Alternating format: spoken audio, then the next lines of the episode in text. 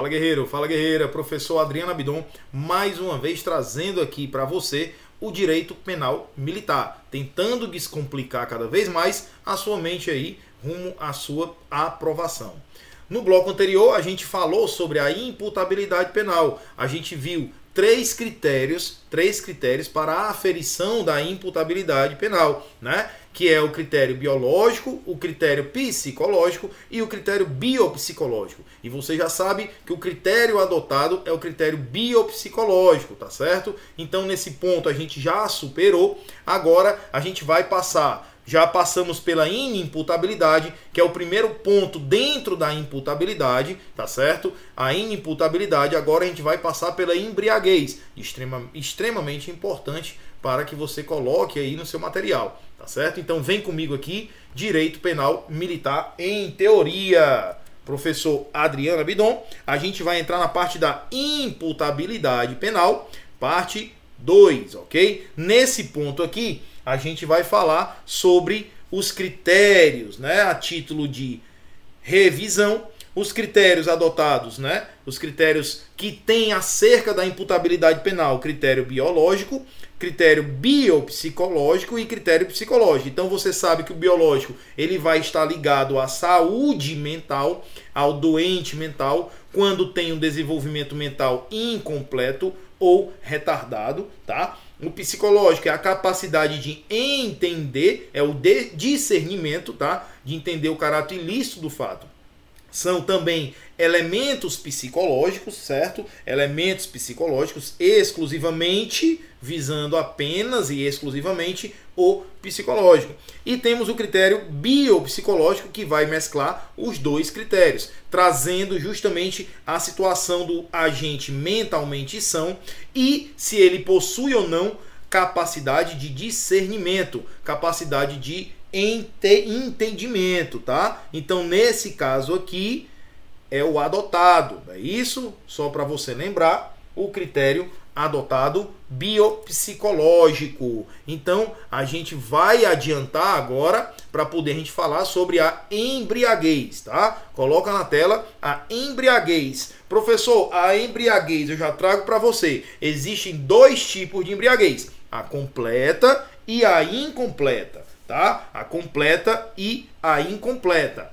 OK? Então você tem que analisar esse critério. Quando a questão, quando a banca trouxer a questão, ela vai falar: a, embriague, a embriaguez era completa? Se for completa, você já sabe que é considerado, tá? você já sabe que é considerado uma doença mental. É como se fosse uma doença mental, a embriaguez patológica, já que ela é completa. Já a embriaguez incompleta, não haverá a exclusão da culpabilidade, e sim uma redução de pena, conforme a gente mostra aí no material para você, tá certo? Então aí nesse ponto, nesse ponto, causa a inimputabilidade a embriaguez completa, tá certo?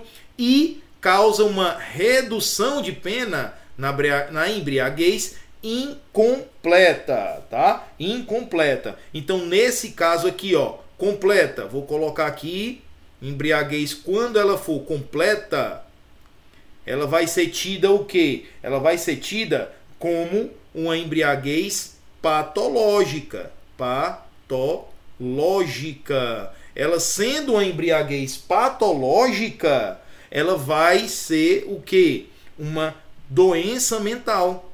Doença mental. E você sabe que a doença mental completa, ela vai excluir, ela vai tornar o agente inimputável, tá certo? Mas nesse caso aqui, professor, nesse caso, se não excluir, ó, não excluir, excluir totalmente, o que que vai acontecer? Total mente.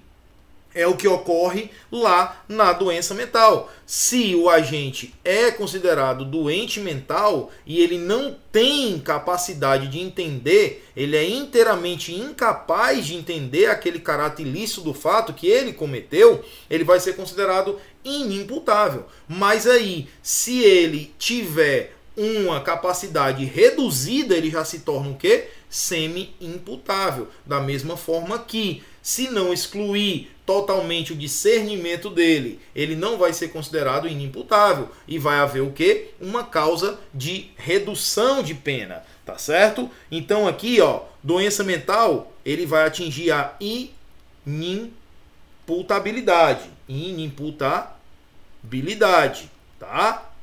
Habilidade. Mas se não excluir totalmente, ele vai ser considerado o que? Semi semi imputável. Semi-imputável, tá certo? Então, nesse caso aqui, a gente já fecha a embriaguez patológica, que é a embriaguez completa, tá certo? Agora a gente vai para a embriaguez incompleta. Professor, mas a embriaguez incompleta existe essa figura da embriaguez incompleta, muito cuidado, que há uma sutil diferença entre embriagar-se tá? e alcoolizar-se. Ou ele está embriagado ou ele está alcoolizado. Tá certo? Você tem essa sutil diferença. Por que, que eu falo isso? Porque se o militar estiver alcoolizado, por exemplo, em serviço, não existe esse tipo penal no Código Penal Militar, que é chegar ou estar alcoolizado. Isso pode ser considerado uma transgressão, uma infração disciplinar, mas não um crime do Código Penal Militar. Por quê? Porque ele não tem o núcleo, o elemento subjetivo do tipo diretamente conforme a norma. Ele tem o quê? Embriagar-se. Se é embriagar-se, é diferente de alcoolizado, tá certo? Muito cuidado com esses detalhes, tá bom? Então, vamos falar agora da embriaguez incompleta, embriaguez incompleta, tá? Coloque aí no seu material a embriaguez incompleta, incompleta. Essa embriaguez incompleta, ela advém de quê? Ela advém de caso fortuito ou força maior. Então, essa embriaguez aí, ela é considerada como involuntária, tá?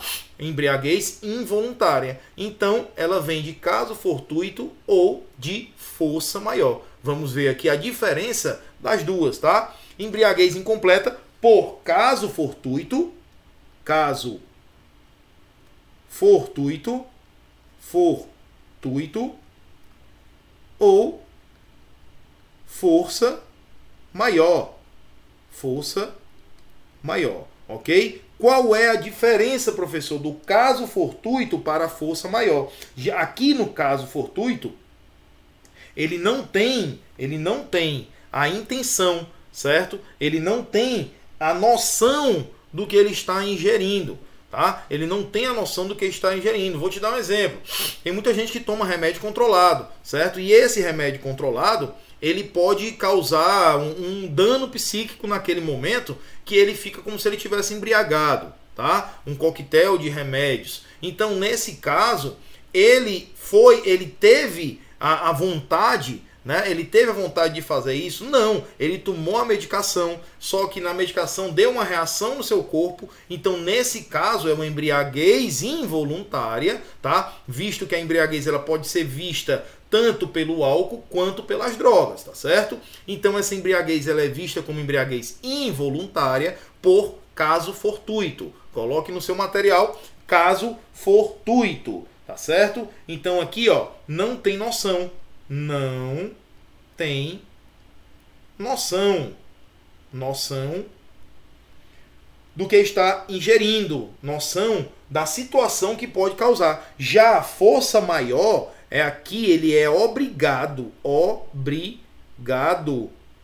a ingerir, a ingerir a bebida. Te dar um exemplo simples aqui são aqueles trotes de universidade, né? aqueles trotes de faculdade, onde os estudantes pegam o calouro que está entrando na faculdade e diz, não, você tem que passar por umas provas, por umas etapas para ser, para ser aceito no nosso grupo. Nesse caso, eles vão dar bebida alcoólica para aquela pessoa que entrou, a maioria das vezes adolescente, entrou, nunca tinha bebido, nunca tinha ingerido bebida alcoólica. E eles forçaram essa pessoa a tomar. Então, nesse caso, pode vir uma embriaguez involuntária por motivo de força maior, tá certo? Então, para você fixar aí, lembre-se do trote de faculdade, tá bom? Então, esses dois casos, por ela ser incompleta, olha aqui, haverá o que? Uma redução. Redução de pena. Redução de pena. Tá certo? De quanto? De 1 um a 2 terços. De um terço a dois terços de pena. Mas aí, para a gente aferir, você coloca aí, ó, para a gente aferir essa embriaguez, como é que a gente faz? A gente vai mandar o agente passar por uma perícia, por um exame de corpo de delito, tá certo? Então, para que, para que seja constatada essa embriaguez. É o exame pericial através do exame de corpo de delito, tá certo? E nesse caso você vai ver aqui que existem três métodos de constatação dessa situação. O primeiro método é o exame clínico. O exame clínico ele vai trazer o quê? Que é aquele contato direto.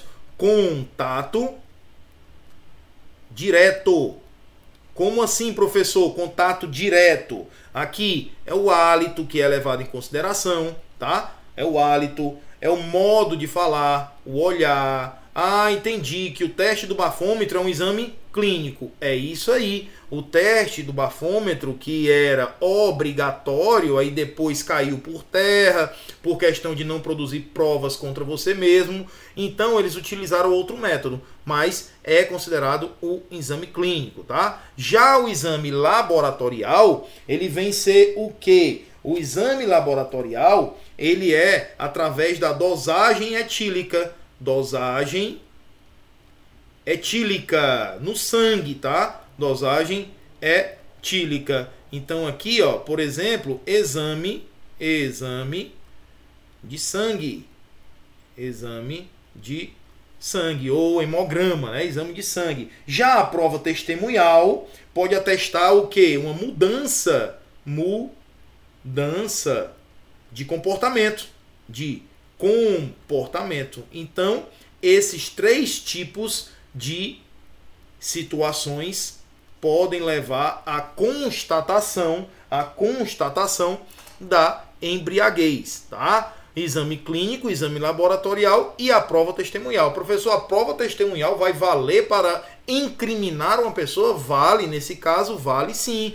E não é à toa que, por exemplo, quando você estiver de serviço, né, numa batida policial, numa blitz, de rua, se você parar uma pessoa, a pessoa se negar a fazer o teste do etilômetro, do bafômetro, você vai levá-lo a, a fazer o exame de sangue. Se ele não aceitar por ser invasivo, você vai fazer o que? Prova testemunhal. Junta você e o seu canga, no caso, seu parceiro, e faz a prova testemunhal, apresenta ele na delegacia e relata lá o ocorrido, tá certo? Beleza? Vamos continuar. Então aí, as espécies das embriaguez aqui, ó, como eu falei, a patológica, a involuntária e a voluntária ou culposa. Nesse caso, o que vai levar ao nosso estudo é a embriaguez patológica, que ela vai excluir, exclui a imputabilidade, imputabilidade. Então aqui ele vai tornar o agente inimputável. Por quê, professor? Porque sendo patológico equivale é equivale a uma doença mental, doença mental. OK? Já a embriaguez involuntária, você vai lembrar que ela é tida pelo caso fortuito fortuito ou força maior.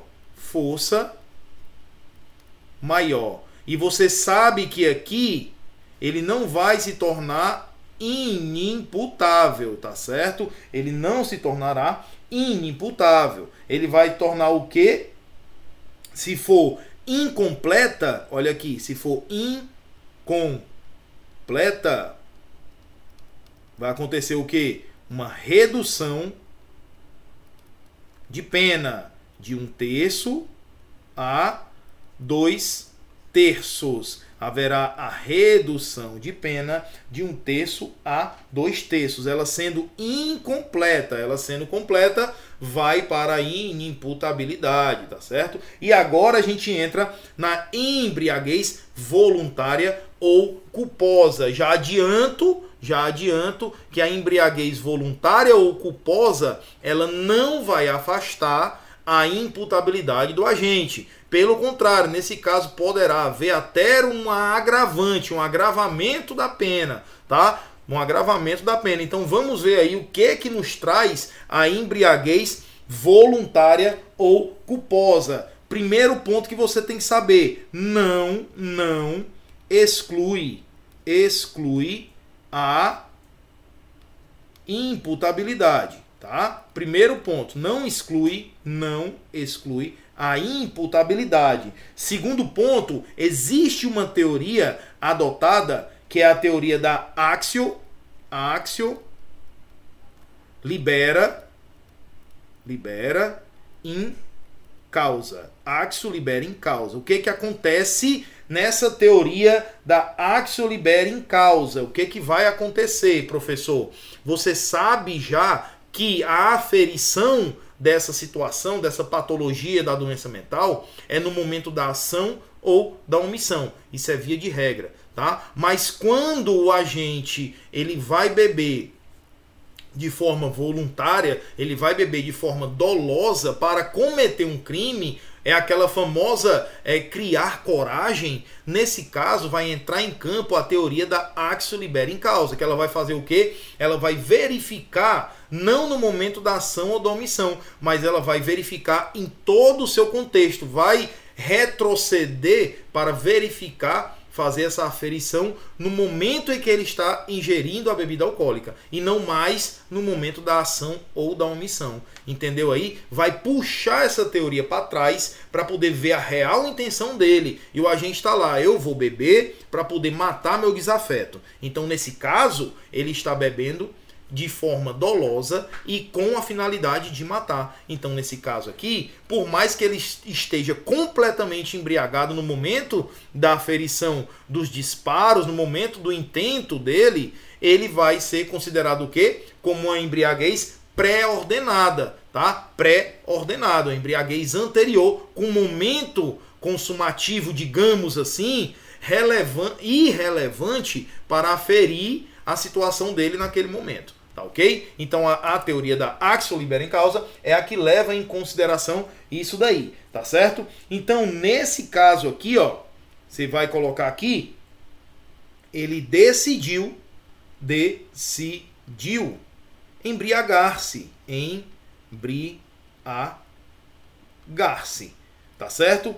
E existe aqui, ó, embriagar, embriagar H. Nesse ponto, se for para criar coragem de cometer um crime, criar coragem. Nesse caso aqui, é uma circunstância agravante. Circunstância agravante, ok? E temos a figura aqui da embriaguez, deixa eu ver aqui, a embriaguez em embriaguez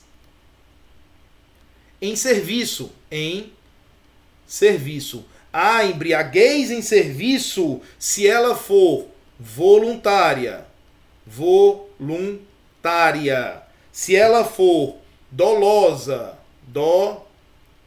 dolosa, o que que vai acontecer com esse militar, por exemplo? Se a embriaguez for em serviço, voluntária e dolosa. Por exemplo, nesse caso, nesse caso aqui, tá certo? O que que vai acontecer com o militar? Ele vai ter uma agravação da pena. Ele tendo a agravação da pena, aí nesse caso, por quê? Porque ele foi de forma dolosa e ele está de serviço, tá? Ele está de serviço, ok? Então, coloque aí no seu material a embriaguez dolosa, voluntária, tá? Ele vai estar tá cometendo o quê? Um crime, crime, militar.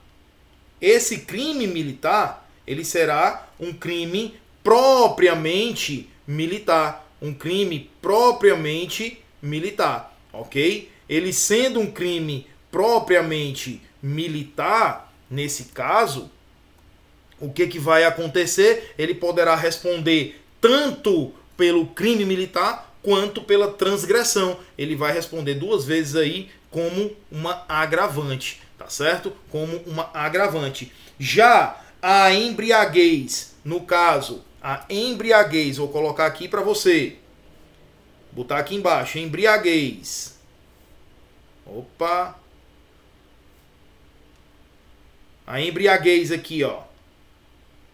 Você viu em serviço. Agora se for fora fora do serviço, o que que vai acontecer? Existem três formas: a pré-ordenada, né? Isso que você já conhece. Tem a completa, completa e a incompleta. A embriaguez completa, incompleta e a pré-ordenada, tá certo? Nesse ponto aqui, ó, nesse ponto aqui, vamos lá, nesse ponto aqui, se for a completa para criar coragem, criar coragem, você já sabe que é a teoria da axio libera em causa, é isso? Axio libera em causa, tá? Nesse ponto aqui é uma fora do serviço, tá? A lei diz o que? Embriaguez em serviço. Então aqui vai ser tido como um crime propriamente militar, propriamente militar. E aqui não. Aqui não vai ser tido como um crime militar. Não é crime militar, ok? Não é crime militar. Tá certo? Então, nesse caso aqui, ele poderá ser uma transgressão, mas não crime militar. E ele estando fora de serviço, se essa embriaguez for culposa, ela vai ser imputável, mas não terá a agravação da pena do militar embriagar-se em serviço, tá certo? Embriaguez em serviço, que é o elemento constitutivo do tipo penal militar, tá ok? Para ficar bem claro, para você, certo? Ok? Então, nesse ponto agora, vamos avançar. Vamos avançar para a embriaguez em serviço. Olha aqui, ela sendo dolosa, a embriaguez em serviço sendo dolosa, você já sabe que é um crime propriamente militar.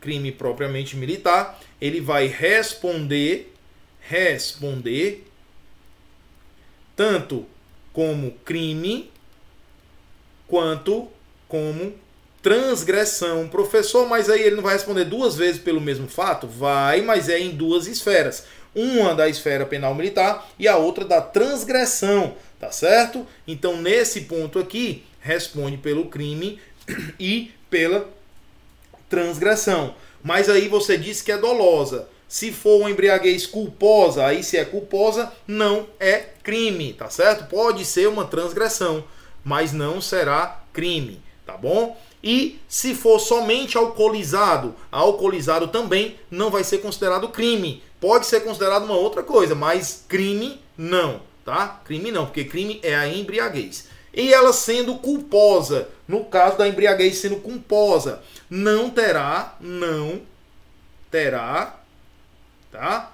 O aumento a pena a pena agravada, certo? Não terá a pena agravada, estando ele, ó, embriaguez em serviço culposa, já não é de forma dolosa. Aqui é de forma dolosa, é diferente. A vontade dele não é embriagar-se. Então, ele sendo, sendo embriaguez culposa, pode ser pelo quê? Pode ser por caso fortuito, pode ser por força maior. Então, nesse caso, não terá a pena agravada, apenas se for de forma dolosa, tá certo? Continuando. E a embriaguez fora de serviço, o que que vai acontecer? Se ela for dolosa, se a embriaguez fora de serviço for dolosa, eu lhe falei que existe a pré-ordenada, a completa e a incompleta. Mas nesse caso, nesse caso aqui, não haverá o crime militar propriamente dito. Poderá haver o que? Uma transgressão. Ora, ele está fora de serviço. Tá? Então, nesse caso, poderá responder pela transgressão. E se a embriaguez for culposa, professor, fora de serviço, se a embriaguez for culposa. No caso da dolosa, eu já falei que existe a pré-ordenada, a completa e a incompleta, tá? E a embriaguez culposa, ela vem o que? Se for de se culposa, vou colocar aqui, ó, se culposa,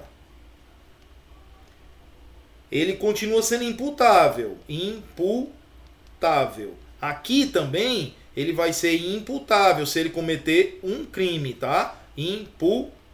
O que eu quero que você entenda é a questão da esfera militar. Em ambos os casos aí, a embriaguez vai ser imputada ao agente o fato que ocorrer, tá certo? Só não será imputada se for uma embriaguez culposa ou então uma embriaguez, por exemplo, patológica. Nesse caso, aí vai, vai ser considerado inimputável. Mas nesse caso, ó, embriaguez dolosa, mesmo que fora de serviço, se ele cometer um crime, só vai deixar de ser crime militar, dependendo do caso. Mas ele vai responder, ele é imputável. Aqui ele é imputável, mas não terá, não terá, caso seja crime militar, não terá agravante, ok? Menoridade. Agora a gente vai entrar no critério da menoridade, que a menoridade, o critério adotado no Brasil é o critério biopsicológico. Biopsicológico. Agora, muito cuidado, muito cuidado. Lá no artigo 50 a 52 vão trazer aí duas figuras. Os menores de 18 anos, tá? Os maiores de 16 e menores de 18 anos e os de 17 anos. Nesse caso, vai dizer que ele já é imputável. Mas, mas o nosso Código Penal é de 1969. Não foi recepcionado pela Constituição Federal. A Constituição Federal veda, vai para onde os menores de 18, Estatuto da Criança e do Adolescente. Então, muito cuidado que vão dizer que ah, o militar com 16, 17 anos ele pode responder na esfera militar. Não pode, não pode. Por quê? Porque não foi recepcionado pela Constituição, ok? Não foi recepcionado pela Constituição. E a emoção e paixão, professor? A emoção e paixão, no artigo 28 do Código Penal, vai dizer que não exclui a imputabilidade. E no Código Penal Militar, ele não vai dizer nada, porque não existe aqui no Código Penal Militar a figura da emoção e paixão conceitualmente, tá certo? Aí vai dizer o quê? Que aqui, ó, vai ser igual igual ao Código Penal. Então, se a sua banca abordar dizendo que a emoção e a paixão no Código Penal Militar é tratada de forma igual ao Código Penal, sim, você vai entender que sim, tá certo? Então aí você já bate a questão em cima, tá? Emoção e paixão não vai excluir a imputabilidade do agente, tá? Não vai excluir a imputabilidade do agente, tá ok? Então aí, com isso, a gente fecha, deixo as, a legislação que a gente bateu em aula para você, tá? Tá todo no seu material. E agora a gente vai bater as questões conforme os tópicos abordados na aula. Vamos ver aí como vem abordando nas provas, tá certo? Primeira questão: julgue os itens a seguir conforme o Código Penal Militar e marque a alternativa correta. É igualmente imputável, igualmente, ó, o agente que por embriaguez completa, completa, proveniente de caso fortuito ou força maior, era, ao tempo da ação ou da omissão, inteiramente incapaz de entender o caráter criminoso do fato, ou de determinar-se de acordo com esse entendimento. Nesse caso aqui, ele está dizendo que é igualmente imputável e não é igualmente imputável. Item 2. Não é igualmente imputável o agente que por embriaguez completa proveniente de caso fortuito, força maior ou voluntária era ao tempo da ação da omissão inteiramente capaz de entender. Você já sabe que aqui, se ele é capaz de entender, já está errada. Terceiro item, o agente que por embriaguez, por embriaguez completa proveniente de caso fortuito ou força maior, era ao tempo da ação da omissão inteiramente incapaz de entender o caráter criminoso do fato ou de determinar-se de acordo com esse entendimento é igualmente imputável e não é inimputável. Então aí o nosso item é o item delta, três itens incorretos, tá OK? Segunda questão, sobre a imputabilidade penal e concurso de agentes previstos no Código Penal Militar, analisa as proposições a seguir. Não é imputável o agente que, por embriaguez completa, proveniente de caso fortuito ou força maior, era, ao tempo da ação ou da omissão, inteiramente incapaz de entender ou de determinar-se de acordo com o entendimento, já que não é imputável, se diz o quê? Que ele é inimputável. Então, nesse caso, está correto não é imputável quem, no momento da ação ou da omissão, não possui capacidade, não possui capacidade de entender o caráter ilícito do fato ou de determinar-se de acordo com esse entendimento, em virtude de doença mental, de desenvolvimento mental incompleto ou retardado, beleza? Mais uma vez, um item aí, a pena é atenuada com relação a um agente cuja, cuja participação no crime é de menor importância. Isso aqui é a participação de só menos importância e a pena sim é atenuada. Quarto item, a pena é agravada, a pena é agravada em relação ao agente que promove ou organiza cooperação no crime ou dirige a atividade dos demais agentes. Esse item aqui, ó, é a gravação de pena, tá? A gravação de pena. Nesse caso, todos os itens estão corretos. Próxima questão. Sobre a abordagem dada à embriaguez pelo Código Penal Militar, escolha a única alternativa correta a embriaguez completa, independentemente de sua causa, determina a inimputabilidade penal do agente. Aqui você sabe, depende da causa, tá? Bravo, a embriaguez será dependendo de sua causa e dependendo do agente, circunstância agravante para a fixação da pena privativa de liberdade, conforme nós vimos no nosso material, conforme nós vimos em aula, gabarito da questão, gabarito bravo. Vocês viram como é abordado aqui, você viu, né? Como é abordado aqui a situação da embriaguez. Então, curte aí, bota logo no próximo bloco, ok? Coloca no próximo bloco aí que a gente vai continuar. Tamo junto e até a próxima.